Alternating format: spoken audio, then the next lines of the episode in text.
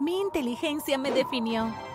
La gente se refería a mí como la inteligente antes de que se enteraran de mi nombre, Sandy. Debido a esto, siempre me enviaron a la clase para estudiantes superdotados, pero incluso esas clases eran demasiado simples para mí. En cuarto grado ya estaba haciendo cursos de nivel universitario en ciencias e ingeniería. Pan comido. Antes de continuar, dale me gusta y suscríbete a este canal. Escuché que si lo haces te volverás muy inteligente y dominarás todos tus exámenes. Cuando tenía 15 años, mis padres se dieron cuenta de que no me desafiaba lo suficiente la clase, por lo que me sacaron de mi antigua escuela y me enviaron a una escuela para estudiantes superdotados. Me sentí más que en casa porque finalmente conocí a niños que estaban a mi nivel.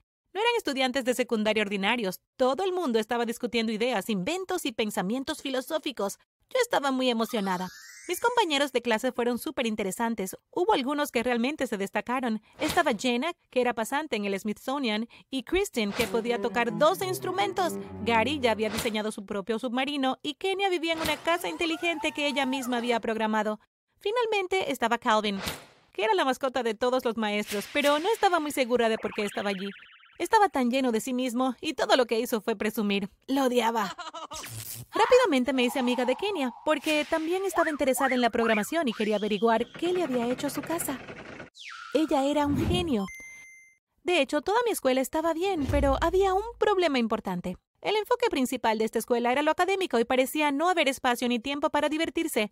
No había clubes ni actividades extracurriculares para disfrutar, sin natación, ni tenis, ni club de robótica, sin banda, nada. Se trataba de aprender y estudiar. Un día nuestra maestra de matemáticas llegaba tarde, así que decidí tener una reunión de clase. Soy toda una líder cuando me decido. De todos modos, les pedí a todos que se reunieran hacia el frente del salón de clases y les dije, Hola chicos, ¿no creen que este lugar a veces es como súper aburrido? Sí, todos gritaron. Bueno, tengo una idea. Deberíamos comenzar algunos clubes divertidos. Podríamos comenzar con uno y luego podríamos hacer otros. Podemos hacer que los estudiantes de la escuela también se unan, dije. ¿Acabas de llegar aquí y estás tratando de cambiar nuestra escuela? Yo ya estoy aquí. ¿Qué más necesita la escuela? ¿Cuál es tu problema? De todos modos, ¿qué tipo de club? dijo Calvin. Me pregunté por qué tenía que ser tan desagradable y horrible. Bueno, creo que deberíamos intentar decidir cuáles son nuestros intereses mutuos y crear algo que se centre en eso, le respondí amablemente a pesar de que quería decirle que se fuera de mi reunión. Hicimos una lluvia de ideas durante un tiempo.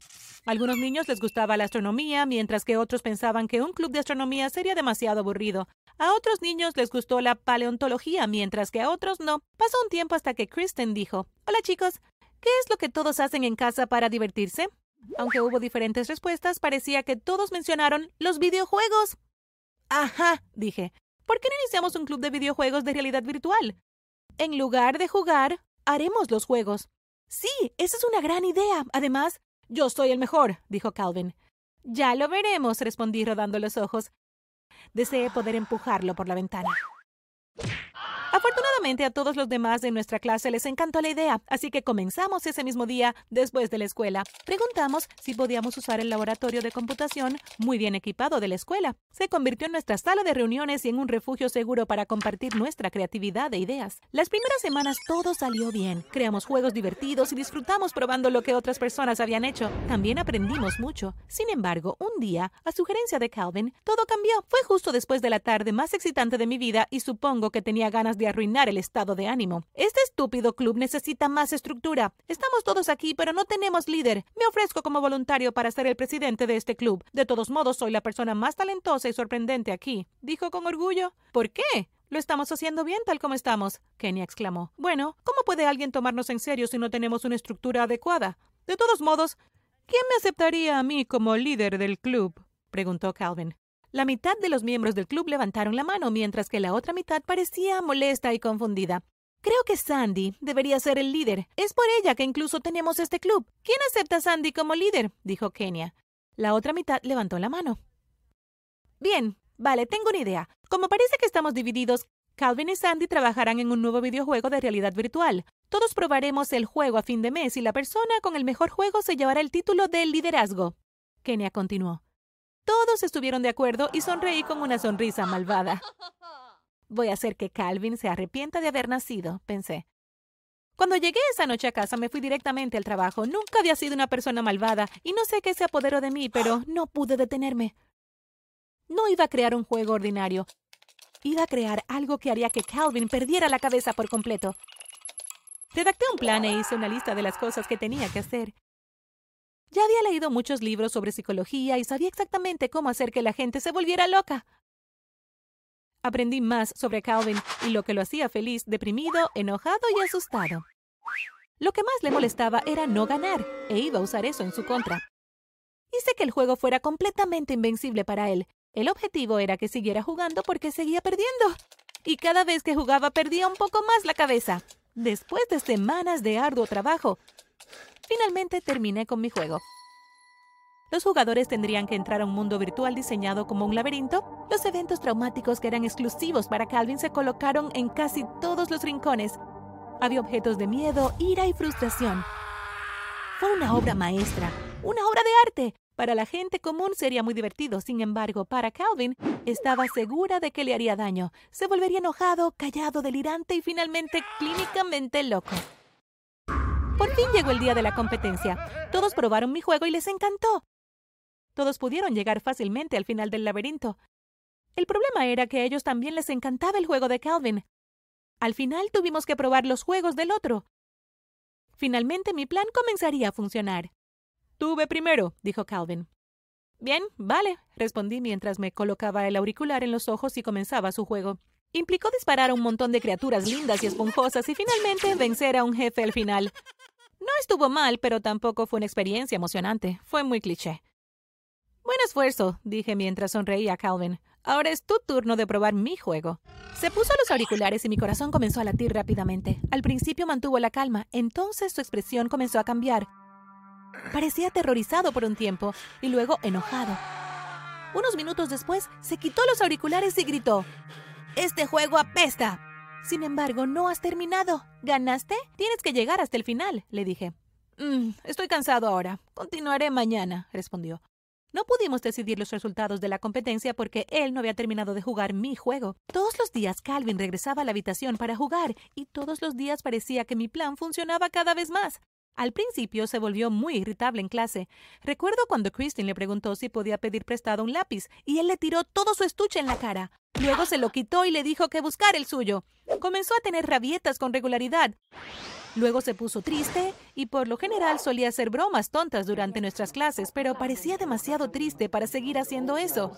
Después de eso, pareció encerrarse en una burbuja. Se negó a hablar con ninguno de sus amigos. Llegaba a la escuela, iba a clases y luego iba directamente al laboratorio para seguir intentando ganar el juego. Una parte de mí comenzó a lamentar que todo fuera culpa mía, pero luego recordé lo mucho que no me gustaba Calvin y esos pensamientos se fueron. La realidad me golpeó en la cara cuando vi a los padres de Calvin en la oficina del director una mañana. Me paré cerca de la puerta fingiendo buscar algo en mi mochila mientras escuchaba realmente la conversación. No sé qué está pasando con nuestro hijo. Un día estaba normal y al siguiente regresaba de la escuela enojado. Después de eso nunca volvió a ser el mismo. Se deprimió mucho y ahora apenas habla. Lo escuché gritar mientras dormía anoche y cuando fui a preguntarle qué le pasaba me dijo que podía ver animales salvajes malvados por toda su habitación. Encendí la luz y siguió gritando. Tenemos mucho miedo y creemos que todo esto tiene que ver con su escuela, dijo su mamá. Calvin, ¿tienes algo que decir? preguntó el director. Calvin permaneció callado. Creemos que algo aquí lo está desencadenando, pero no nos dice. Si esto continúa, es posible que tengamos que sacarlo y transferirlo a otro lugar, dijo su padre. Sí, eso era exactamente lo que quería, me dije a mí misma mientras sonreía. El director trató de asegurarles que no había problemas con la escuela y les recomendó que buscaran ayuda psicológica para su hijo. Esto solo enfureció más a sus padres. Los escuché levantarse, así que corrí en la dirección opuesta. Al día siguiente, Calvin no estaba en la escuela. Supuse que tuvo otro episodio y sus padres decidieron dejarlo en casa o transferirlo. Perfecto, pensé, hasta que... Sandy, no le pasaba nada a Calvin hasta que empezó a jugar tu juego dijo Kristen, mientras todos estábamos sentados en el laboratorio de informática. Es verdad, añadió Kenia. Todos parecían estar de acuerdo. No seas ridícula. ¿Cómo diablos puede un juego hacer que alguien pierda la cabeza? Me reí. Continuaron mirándome con sospecha. Más tarde esa misma semana había dos agentes de policía en la oficina del director, así que usé mi técnica habitual para escuchar escondidas. Decidimos iniciar una investigación sobre esta escuela, Algunos de los estudiantes nos contactaron y nos dijeron que creen que su estudiante, Calvin, se ha visto profundamente afectado por un juego de realidad virtual creado por otro estudiante. Confiscamos el juego y nos comunicaremos con usted una vez haya terminado. Uno de los policías dijo. Empecé a temblar. Esto no era parte del plan. Se suponía que Calvin simplemente se iría para siempre, para que yo pudiera disfrutar de mi nueva escuela. Unas semanas después, mi peor pesadilla se hizo realidad. Mis padres fueron llamados a una reunión con el director y algunos oficiales de policía de alto rango. Habían concluido sus investigaciones y me declararon culpable de intentar causar un daño grave a otra persona. Me pidieron que reflexionara sobre mis acciones y el hecho de que Calvin nunca volvería a ser el mismo. Me esposaron y me llevaron a la comisaría. Allí todos tuvimos una reunión. Al parecer decidieron que yo era demasiado joven para ir a la cárcel Tampoco me llevarían a un centro de detención de menores. Me iban a enviar a una institución gubernamental en otro país. Decidieron que aunque mi juego virtual era tortuoso, yo era una mente maestra que podría ser útil para el país en el futuro. Me encerrarían por 15 años y luego me liberarían para trabajar para el gobierno. Estaba completamente destrozada porque nunca imaginé un futuro tan espantoso. Quería ser libre y feliz, pero en cambio me enviarían lejos de mi familia, amigos y todo lo que amaba. Para empeorar las cosas, recibí una carta de Kenia unos meses después, donde decía que Calvin estaba realmente enamorado de mí y que solo se estaba comportando como un idiota porque pensó que haría que me fijara más en él. Sintió que sus habilidades de liderazgo lo habrían hecho parecer más atractivo para mí. Terminé destruyendo mi vida y al único chico que alguna vez estuvo enamorado de mí. Fue una tragedia total.